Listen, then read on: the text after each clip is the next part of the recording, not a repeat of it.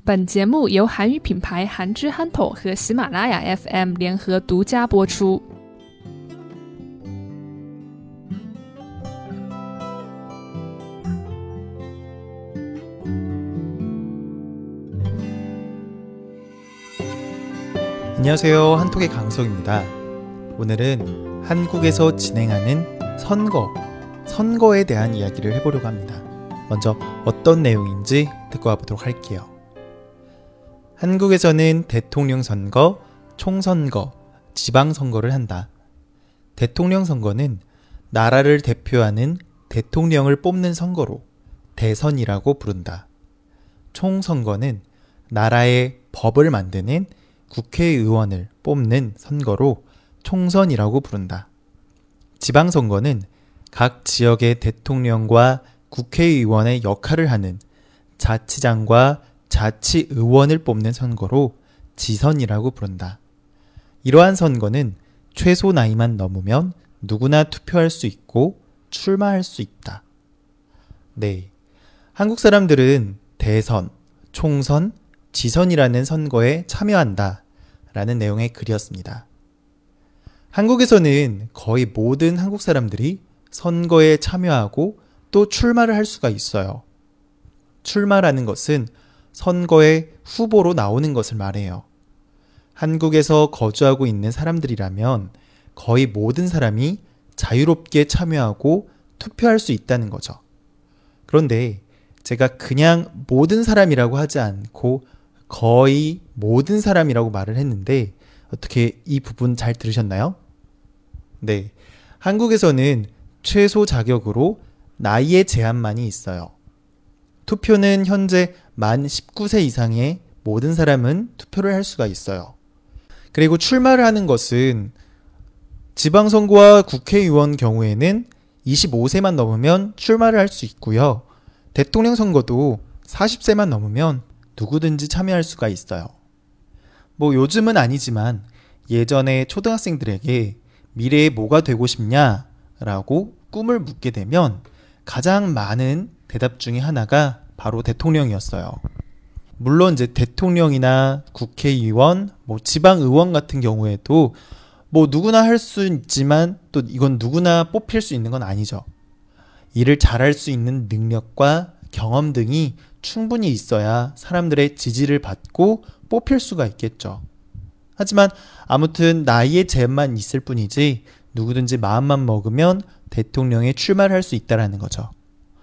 아무튼 한국에서는 대통령을 뽑는 대선, 국회의원을 뽑는 총선, 지방선거를 하는 지선, 이렇게 세 번의 큰 선거를 진행해요.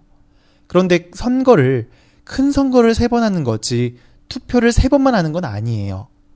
뭐, 대선의 경우에는 나라를 대표하는 사람 한 명만 뽑으면 되는 거기 때문에 투표를 한 번만 해요. 총선의 경우에는 두 번을 하죠. 자신의 지역구를 대표하는 국회의원 한 명과 자신이 지지하는 정당을 투표하는 거예요.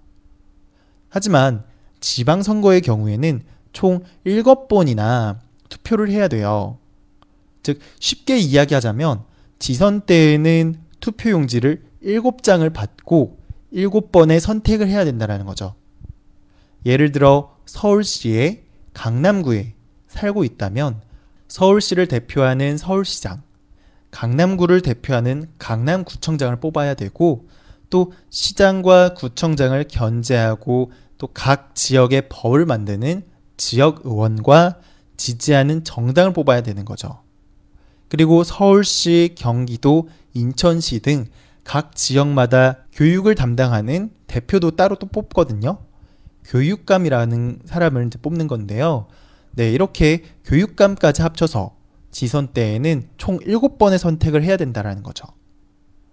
7번의 선택이라고 하지만 어, 후보자로 나와 있는 사람들은 최소 3명에서 뭐 5명, 10명까지 넘는 사람들이 많기 때문에 굉장히 많은 사람들 중에서 선택을 해서 뽑아야 된다라는 거죠.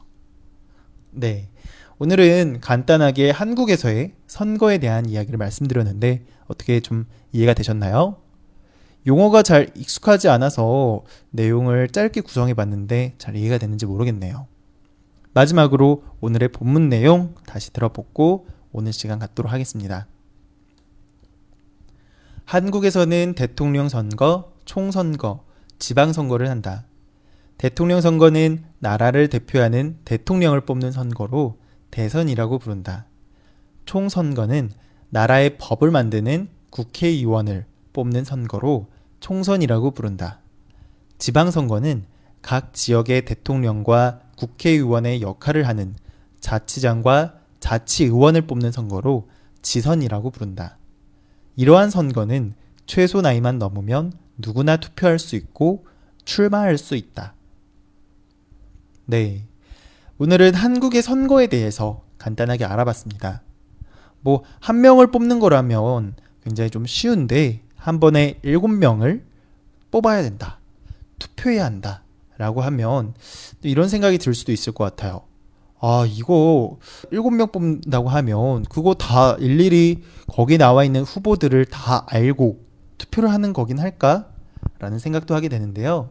사실 후보자들의 경력, 능력, 그리고 뭐 지금까지 이룬 성과들부터 시작을 해서 앞으로 어떤 일을 하고자 하는지, 또 어떤 약속을 하는지 등을 세심하게 다 살펴보고 투표하는 사람들도 분명 많긴 하지만 대부분의 사람들은 자신이 지지하는 정당에 있는 사람들을 뽑고 있어요.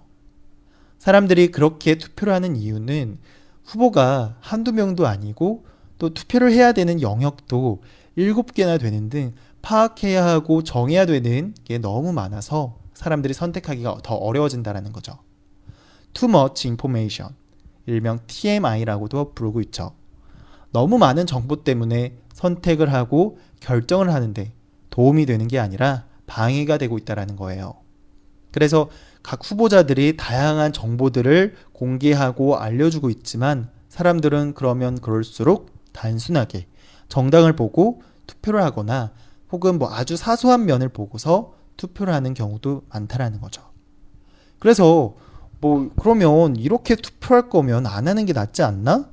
뭐 어차피 유명한 사람이나 특정한 정당 사람들이 많이 뽑힐 텐데 어 이러지 말고 정말 일 잘하고 정말로 이제 지역 사람들을 위해서 대표할 수 있는 사람을 뽑아서 쓰면 되지 않겠냐?